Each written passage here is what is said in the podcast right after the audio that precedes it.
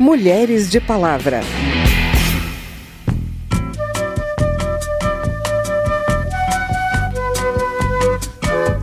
O maracatu ele vem das senzalas, vem dos engenhos, dos trabalhadores rurais. Então é uma cultura que vem, é, ela vem sendo é, preservada. Ele vem trazer as mulheres para o protagonismo dentro do espaço cultural, desse contexto cultural. Eu tô só vendo, sabendo, sentindo, escutando, não posso falar. Tô me guardando pra quando o carnaval chegar. Esse ano, mais uma vez, não tivemos carnaval, nem as festas juninas, para falar só de duas fortes tradições brasileiras. É uma decorrência da pandemia. Enquanto a gente espera que tudo isso passe e chegue a hora de festejar com segurança, vale destacar o papel que as mulheres têm no fortalecimento de tradições culturais. Na zona da mata de Pernambuco, elas são fundamentais na história do maracatu rural e aliam esse patrimônio da nossa cultura à rede de combate à violência doméstica. Durante a pandemia, o conjunto de rituais e conhecimentos ancestrais das benzedeiras também encontra novas formas de se manter vivo com o uso da internet. E esses são alguns dos temas de hoje. Eu sou Vera Morgado e te convido a me acompanhar a partir de agora.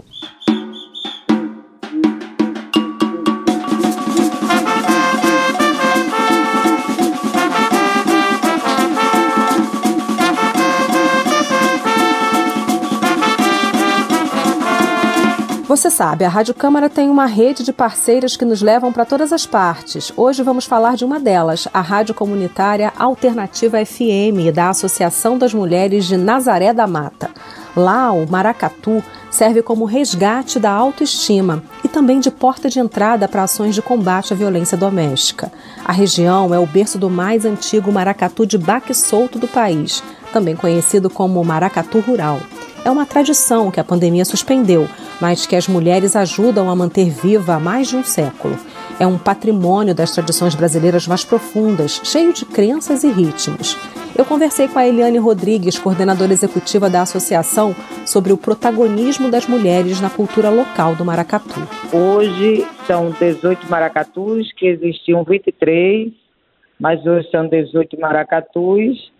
É, dentre eles, em Nazaré, tem um maracatu o mais antigo em evidência, com mais de 100 anos, que é o Cambinda, o Cambinda brasileiro, e tem um único formado só por mulheres, que é o Maracatu Coração Nazareno. É, o maracatu ele vem das senzalas, vem dos engenhos, dos trabalhadores rurais.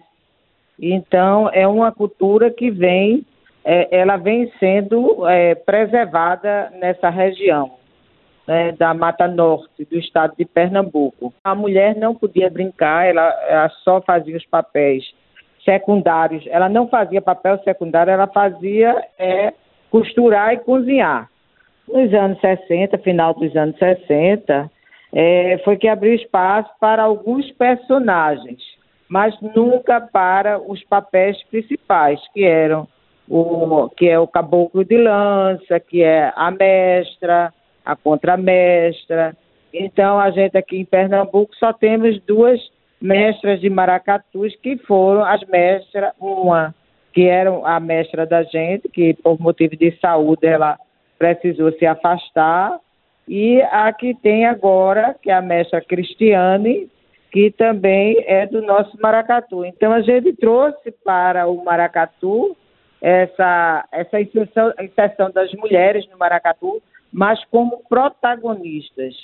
E também porque as loas, que são as músicas que a gente toca, que ela puxa os versos, então são versos que levam o público a fazer uma reflexão que trata a questão da violência. A ela é dada a liberdade e o lugar de mulher.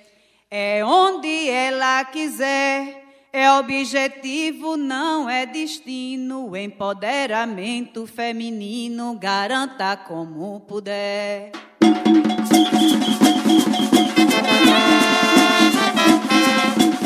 O trabalho de combate à violência contra a mulher ele vai além disso aí na associação. O Maracatu tem 17 anos, nós temos uma rádio comunitária também que tem os programas sociais, que leva a essa reflexão, leva também a discutir, trazer pessoas é, que são expertos nos assuntos, principalmente nesses assuntos de enfrentamento da violência.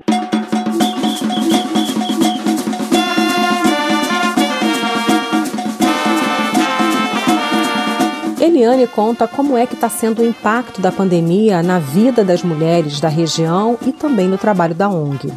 As mulheres começaram a desenvolver é, crises de ansiedade, de depressão, porque elas tinham espaço para sair de casa, para discutir, para desabafar, e agora está todo mundo em casa, né? a gente não pode é, respeitar, a, a, gente não pode abrir, estamos respeitando a, as normas e os decretos e as normas da vigilância.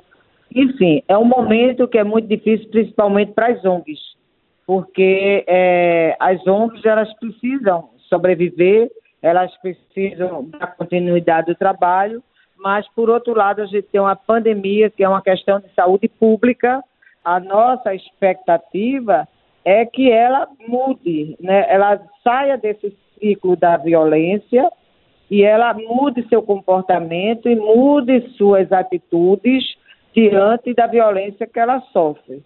Então, é, isso é uma construção que ela é diária, ela não pode ser hoje para amanhã, mas ela tem que ser uma construção coletiva e uma sempre pegada na mão da outra, sempre apoiando a outra. Porque isso é que é muito importante, é o apoio, é o aconchego, é o olhar no olho e ouvir o que ela tem para dizer. Eliane, muito obrigada por essa entrevista. Tá bom. Qualquer coisa estamos aqui, viu?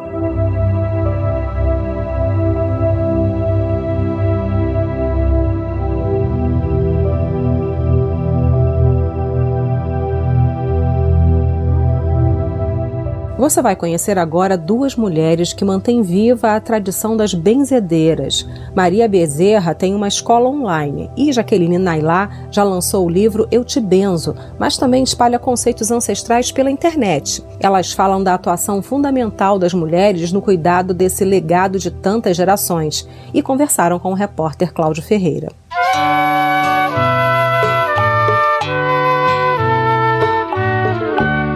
A técnica de benzer em busca de cura é uma tradição ancestral, passada de pessoa a pessoa, de geração a geração, mas nesse início de século XXI ganhou contornos mais modernos. A transmissão do conhecimento passou também a ser feita por meio de cursos e publicações. O distanciamento imposto pela pandemia do coronavírus foi mais um ingrediente nesta mudança, e a internet se tornou aliada das benzedeiras. A gaúcha Jaqueline Nailá é bióloga de formação, mas recebeu da avó a missão de continuar praticando o benzimento. Jaqueline criou um curso para ajudar as pessoas que nascem com um dom, mas que não sabem como colocá-lo em prática. Também usa as redes sociais para alcançar quem precisa ser benzido. Separa um dia da semana para esse trabalho à distância. Eu pego o nome e data de nascimento e a causa, é o pedido, de cada uma das pessoas que me enviam em um baú e ali eu emano e eu irradio energias de cura,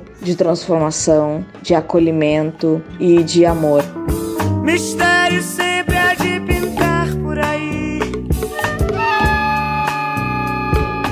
Maria Bezerra de Brasília fundou há quatro anos a Escola de Almas Benzedeiras. É uma escola só no nome, não tem nem espaço físico mas é um movimento de resgate da sabedoria ancestral. Antes da pandemia, nós nos reuníamos periodicamente nas unidades de saúde, em parceria com os profissionais e gestores das unidades, que encaminhavam e também a partir das divulgações nas redes sociais dos dias e horários de atendimento. Chegávamos a atender cerca de 200 pessoas na unidade onde iniciamos o trabalho com a chegada da Covid-19, os encontros presenciais foram substituídos por uma plataforma de encontros virtuais. É um canal para enviar vibrações para quem colocou o nome em uma lista que já teve 500 pessoas de uma vez. Juntar redes sociais com ramos de arruda, velas e flores nem sempre é visto com bons olhos. Jaqueline Nailá mostra algumas faces do preconceito, como a crença de que há o um envolvimento com magia negra ou o estranhamento em ter que pagar pelo serviço. Maria Bezerra revela que a discriminação muitas vezes parte dos familiares das benzedeiras tradicionais. Os mais jovens, eles vão argumentando que a ciência, né, a medicina, ela é o local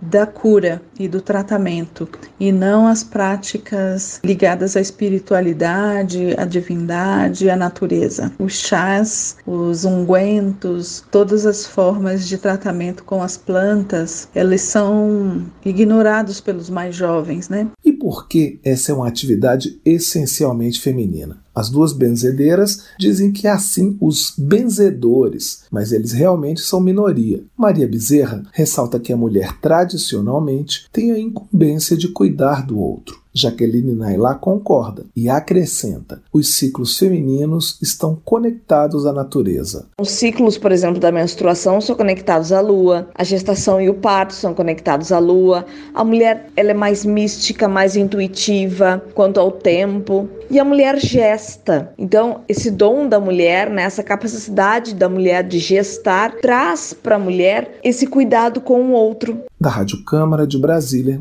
Cláudio Ferreira.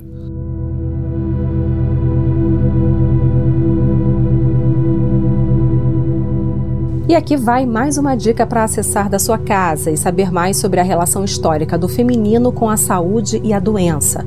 É a versão virtual da exposição Brasileiras em Tempos de Epidemias, uma mostra que foi idealizada pela Secretaria da Mulher da Câmara e lançada em março nas comemorações pelo Dia Internacional das Mulheres. O curador da exposição, Christian Breiner, conta que no passado as mulheres chegaram a ser culpadas pelas epidemias.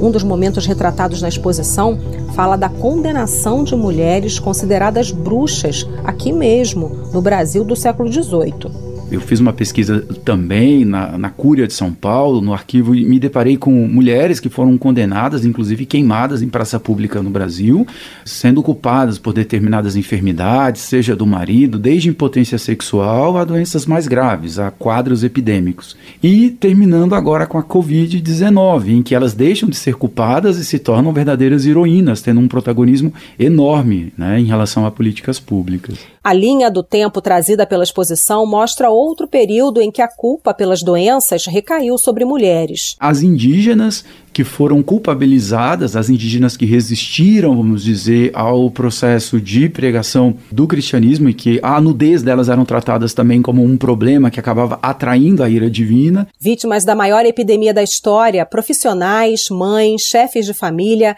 sete mulheres dos dias de hoje ganham um perfil na exposição. A exposição também apresenta exemplos de quem hoje está no combate direto da pandemia. Desde o mapeamento da Covid-19, que aconteceu em 48 horas por uma equipe formada por cinco mulheres na Universidade de São Paulo, é, mulheres que estão é, nos laboratórios pesquisando vacinas, é, outras que estão combatendo as fake news em relação às vacinas, em relação à pandemia, à doença.